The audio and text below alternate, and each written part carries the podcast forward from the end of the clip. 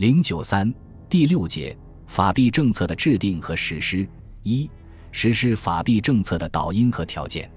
世界货币金融形势的变化。一九二九年至一九三三年，资本主义世界爆发了大规模经济危机。帝国主义列强为了转嫁经济危机和垄断世界金融，先后放弃金本位，采取货币贬值政策。如英国于一九三一年八月放弃金本位之后，由于贸易逆差和资金外流等双重影响，英镑汇价急剧下跌。日本于同年十二月停止金本位。日汇也迅速下落。美国于一九三三年三月罗斯福就任总统后，实行新政，也放弃金本位。同年十二月，美国决定美元的准备金由足金改为金三银一，十美元贬值。为达到这一比例，就得高价购进十三亿银元。这样，它在金银的储备量上均可居世界首位，以实现垄断世界金融之大权，皆以执世界盟主之企图。其结果是，到一九三三年底和一九三四年初，英镑汇价已跌百分之四十，日元汇价亦下降百分之六十，美元汇价贬值百分之四十点九。英、美、日三国占中国对外贸易总额的百分之七十，他们的货币贬值，中国银元汇率却呈反比例抬高。中国以银为货币，不论银两或银元都有固定含银量，无法任意贬值。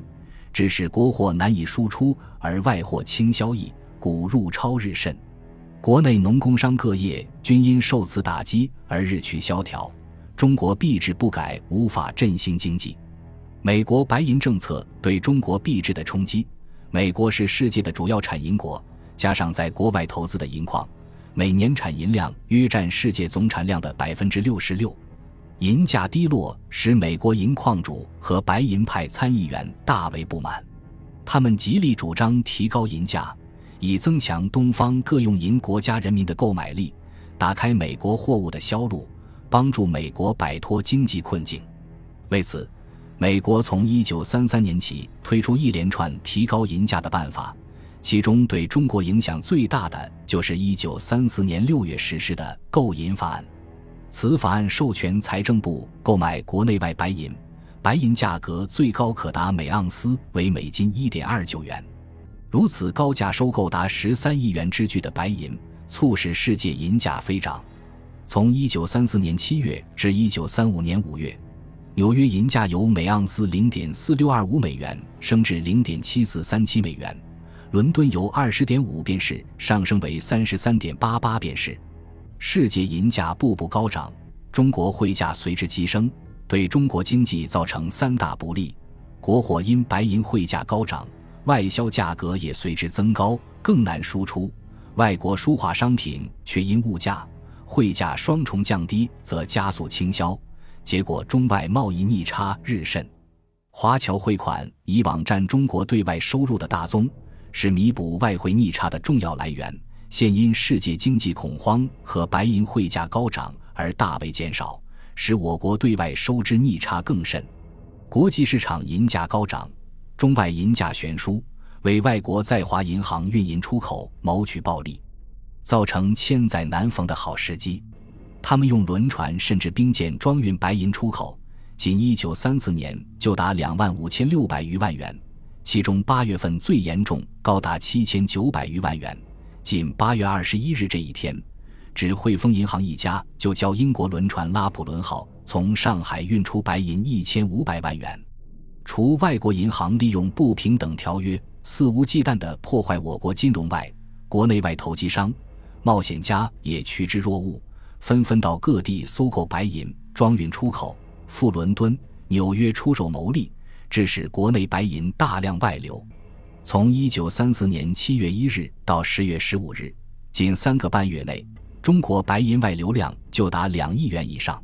白银大量外流，使上海的存银由最高峰的一九三四年五月底的五点九四亿元，降至十月底的三点八四亿元，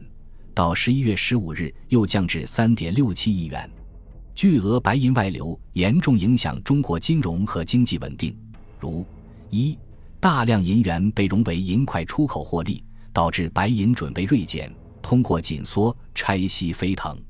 更有甚者是人心浮动，在京、津等大城市相继出现白银挤兑风潮，迫使许多银行停业或倒闭。如一九三五年，仅上海一地就有十四家银行停业，资本额达二百一十万元。二、白银大量外流，造成通货奇缺，物价跌落。以上海物价为例，一九三二年跌百分之十一点四，一九三三年跌百分之七点七，一九三四年跌百分之六点五，一九三五年跌百分之零点七，一九三五年比一九三二年总共下跌百分之二十三点九。由于物价下跌，使商店经营赔本，导致商业萧条、工厂倒闭，整个国民经济陷于崩溃边缘。仅上海一地，工厂就倒闭二百三十八家，改组八百三十九家，全国主要工业营业额大幅度下降。三、中国对外贸易入超增加和华侨汇款减少，使中国对外收支逆差增加，直接造成政府财政收入减少和困难。财政金融是巩固国家政权的物质基础，国民政府必须采取紧急措施救治，开征白银出口税和平衡税。为了遏制白银外流和稳定币制，财政部决定从一九三四年十月五日起采取紧急处置，征收银出口税和平衡税。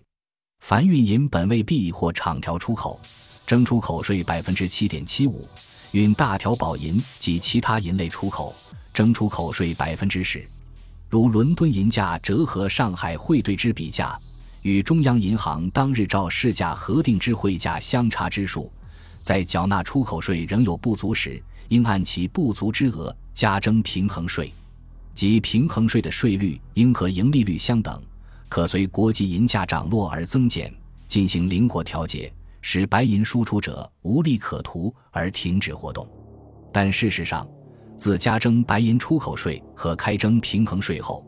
国内经海关运营者少了，而偷运者则大为增加。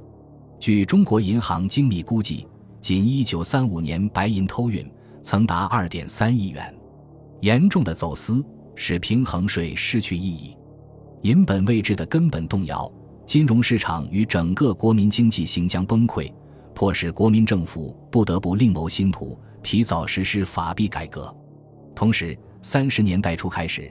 世界各重要国家因世界经济恐慌而相继改定货币政策，不许流通硬币的潮流，对国民政府实行法币改革也起到了示范和推动作用。除此以外，如国家财政困难、预算庞大、赤字无法平衡，日本侵华战争日益扩大，迫切需要筹集战时财政，均需要有一个稳定的、富有弹性的货币制度给予配合。而废粮改元的顺利成功和金融垄断体制的形成，又为实施法币改革创造有利条件和奠定物质基础。本集播放完毕，感谢您的收听，喜欢请订阅加关注，主页有更多精彩内容。